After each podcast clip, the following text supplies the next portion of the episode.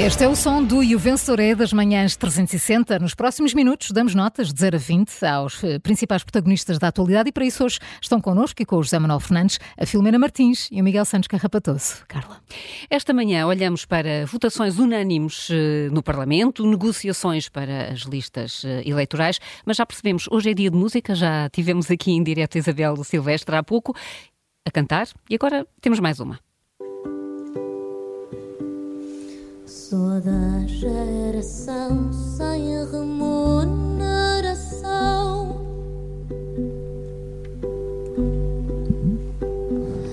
E nem me incomoda esta condição.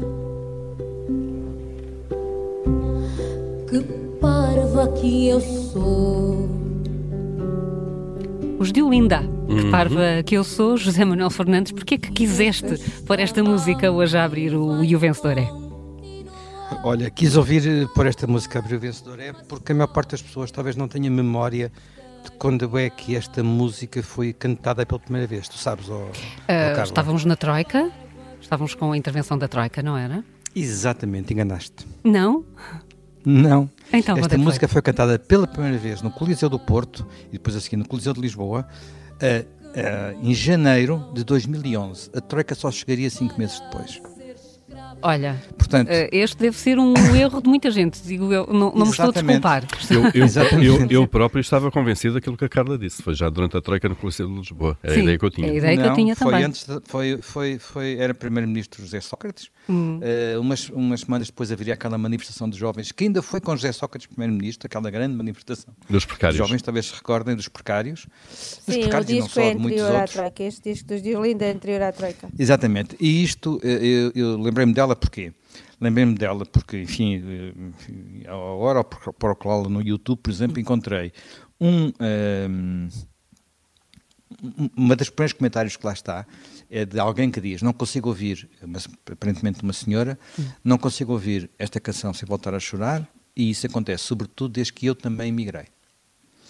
Uh, e como é óbvio, isto vem a propósito de, de, de uma notícia do Expresso 2, Sim. Uh, uma notícia muito perturbante, mas que não é surpreendente, infelizmente, segundo a qual uh, eh, 30% dos nossos jovens já emigrou.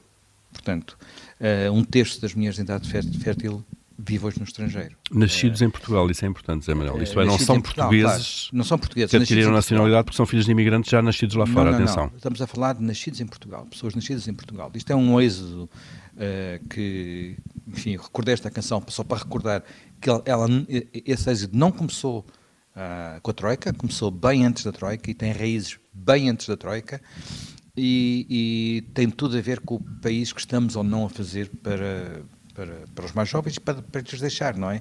E para lhes criar uh, oportunidades.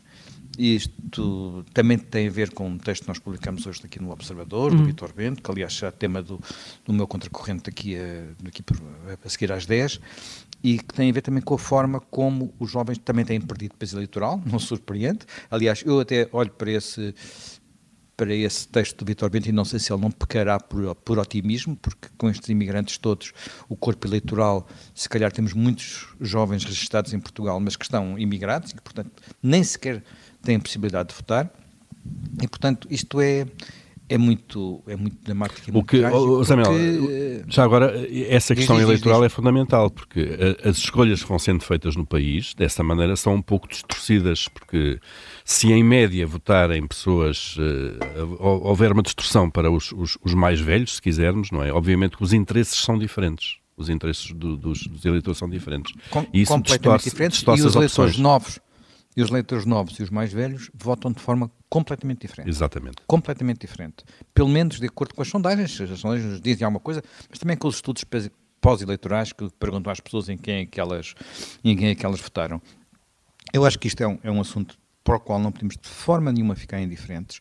Quando se migra, por regra, isto é uma coisa que vem Olha, num país de imigrantes nós devíamos, devíamos saber isso, mas quando pensamos em países construídos a partir de imigrantes, como são os Estados Unidos, o Canadá, a Austrália, uh, verificamos a África que do Sul. muitas a África do Sul, muitas quer dizer, África do Sul, alguns, não é?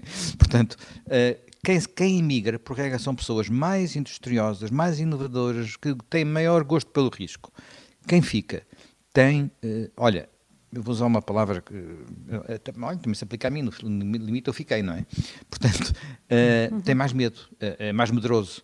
E quando o medo comanda a vida, e o medo comanda muita vida, é mais difícil haver, haver progresso. Portanto, mas, mas eu. É muito. José, Deixa-me dizer-te que a minha filha tem, vai fazer 26 anos, tem 25 ainda, e do grupo dela que saiu da faculdade, era um grupo de seis uh, jovens, uh, quatro não estão cá. Um claro. está no Brasil, pois, mas isso, uh, um todos nós temos histórias dessas. E dois estão entre Bruxelas e a, e a Holanda, portanto estão todos aqui nós Europa, temos histórias estão, dessas. Estão os meus dois filhos, os meus dois filhos já estiveram imigrados, um deles continua imigrado. Portanto, enfim, um outro regressou. É assim, quer dizer, é este o país que estamos a fazer e, portanto, acho que temos que seguramente conversar de novo sobre isto. Hum. Eu, eu, eu há 10 anos, precisamente 10 anos, janeiro de 2014, lancei com Helena Matos, minha companheira uhum. no, no, no, no Contracorrente, um livro chamado Este País Não é para Jovens. Eu tive agora a voltar a olhar para ele e para o índice e para os temas que lá abordava e acho que quase tudo o que ali está tem que voltar a ser debatido.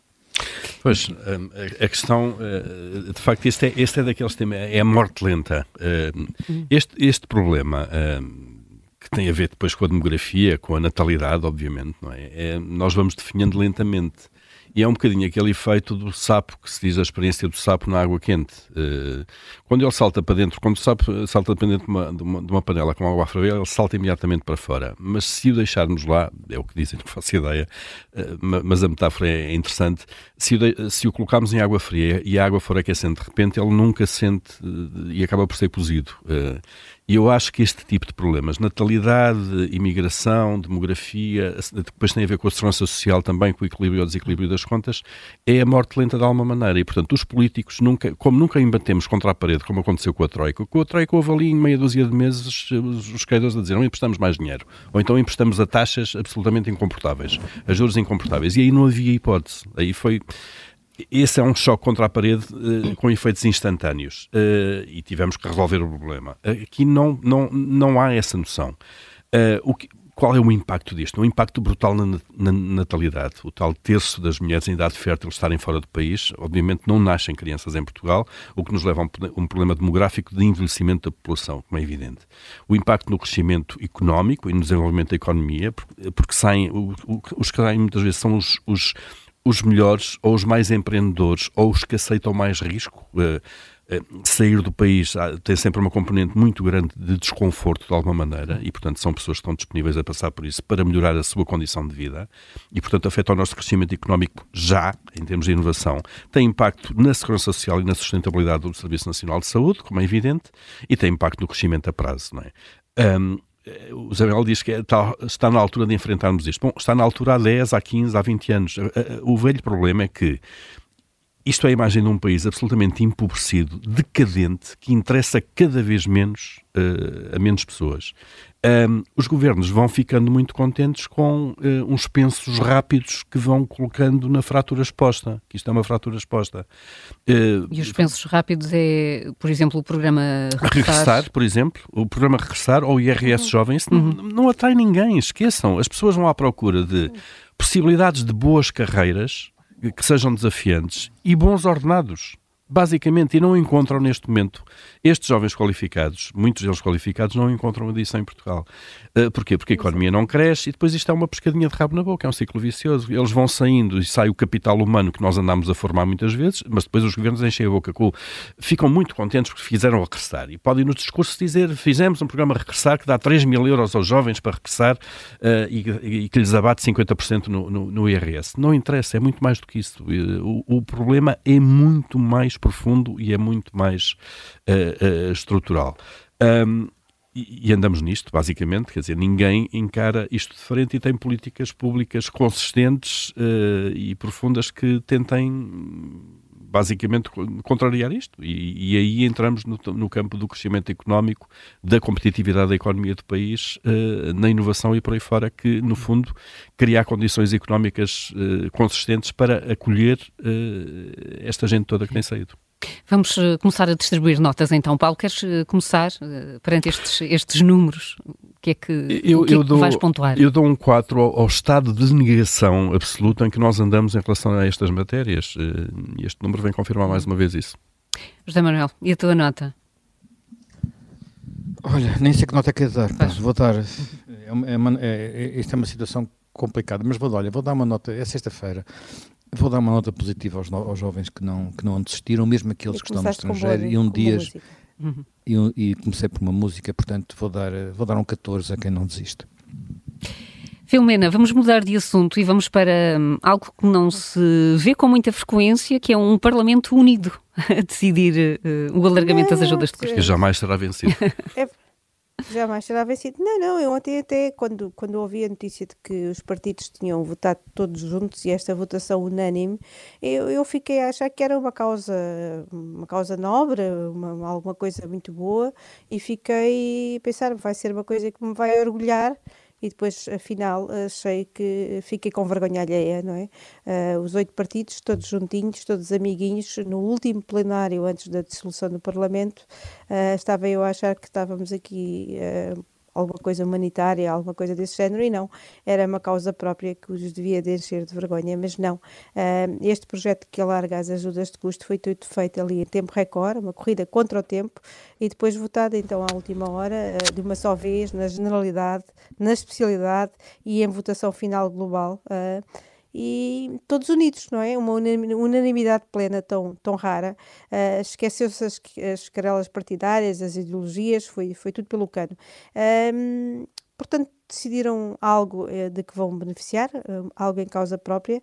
Este Estatuto dos Deputados vai prever então o, o tal pagamento de ajudas de custo por cada dia de, presen de presença lá na, em reuniões plenárias, mas agora também em comissões uh, e, e noutras reuniões uh, convocadas pelo Presidente da, da, Assembleia da República e agora vão também ganhar por subcomissões, por grupos de trabalho, que nós já sabemos que são dezenas e dezenas, e por reuniões realizadas pelos grupos parlamentares e deputados únicos representados de um partido.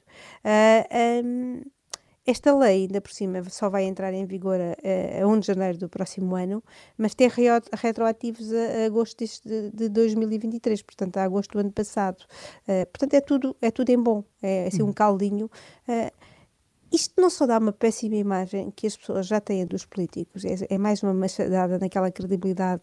Uh, não sei se está certo ou se está errado, mas é mais uma machadada. A forma como foi feita é mais uma machadada nesta credibilidade que as pessoas têm, nesta imagem que as pessoas têm dos políticos. Porque isto podia tudo ser feito uh, à vista de todos, para nós uh, vermos como é que se fazia, mas não, porque a forma como é feita, ainda há bocado o Miguel falava nisso no Bom e Maio Vilão, mas a forma como é feita leva uma pessoa a desconfiar, parece uma chique expertise daquelas que nós já todos conhecemos, até porque nós já conhecemos histórias destas, daqueles deputados que moram em Lisboa, mas dão as moradas, desculpa Paulo, de Viseu, ou do Porto, ou de Bragança, ou de outro sítio qualquer, um, e isto são 70 euros que, para quem mora fora da área de, metropolitana de Lisboa, e um terço deste valor para quem mora nesta área, um, e, e, ainda algum dinheiro se somarmos este tempo todo. Uh, e acho isso sempre tudo tudo uma, uma chique desperdício, não é? Depois já, já o PS tinha conseguido aprovar também o lobbying em três dias, quando andou antes para fazer isto,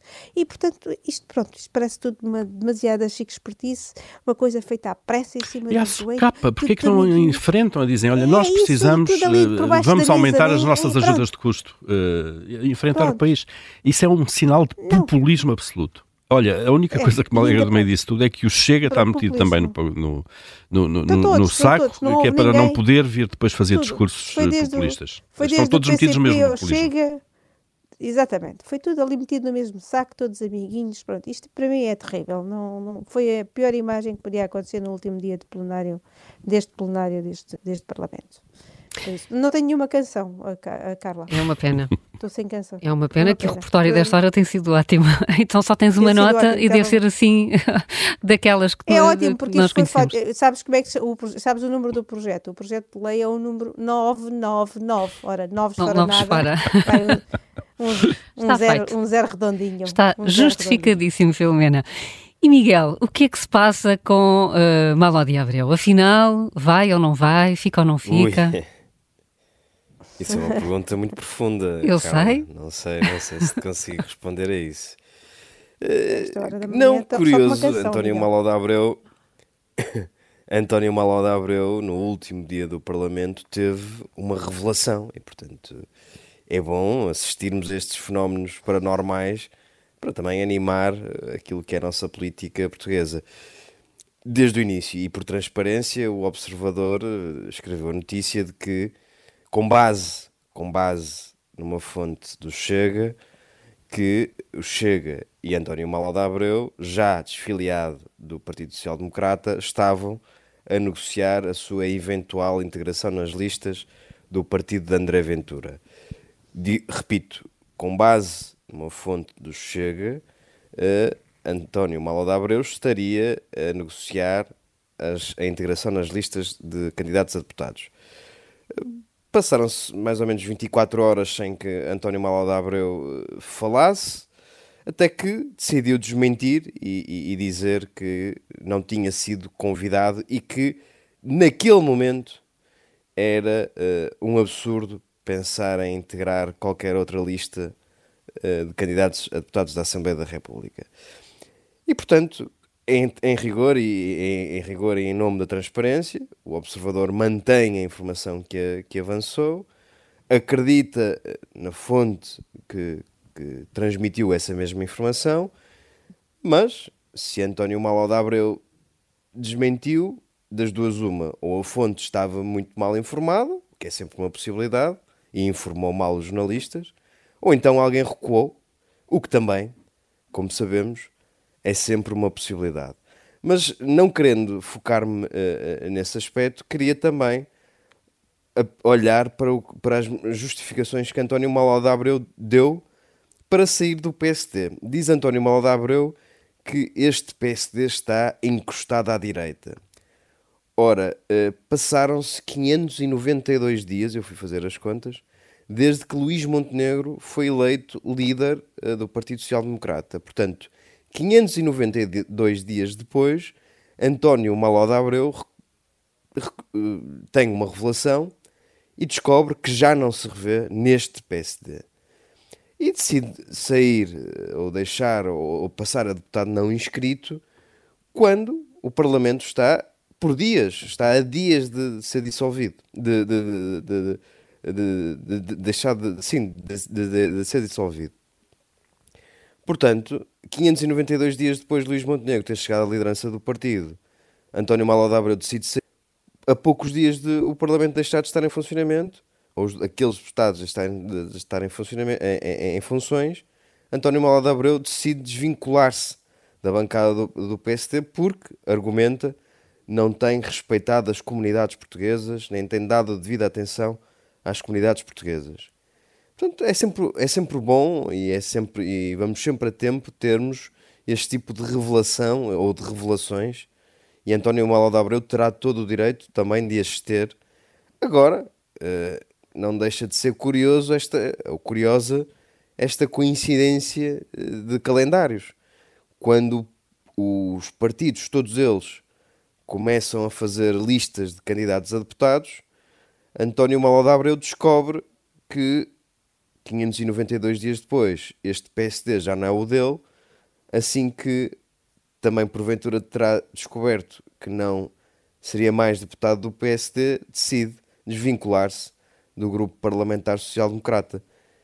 Não acredito em bruxas, mas que lá zai, lá zai, e portanto uh, vamos ver quem é que tem razão e se algum dia saberemos quem é que tem razão no meio desta história toda, até ver uh, António Malau de Abreu despede-se assim do Parlamento e da vida política depois de ter sido uh, um amigo próximo do Rui Rio. E assim, eh, para já ficamos, seria provavelmente, Miguel, um, trunfo importante para André Ventura hoje apresentá-lo, hoje ou este fim de semana, no Congresso ou na Convenção Nacional do Chega, apresentá-lo como um reforço para as listas do partido. Seria, mas mais uma vez, seria no ponto de vista do aspecto simbólico, de, de se André Ventura conseguisse vender esta transferência no, hum. no mercado de, de, de, pré, pré-legislativas. Agora, António Abreu, por, muito, por muita consideração que possamos ter por ele, uh, foi não, não, não foi ministro, não foi secretário uhum. de Estado, não foi dirigente social-democrata, foi alguém que teve muito protagonismo quando Rui Rio foi líder do PST. E, portanto, não seria exatamente um rombo enorme uh, provocado no, no, no porta-aviões do PST. Do PST. A tua nota, Miguel, para terminarmos então.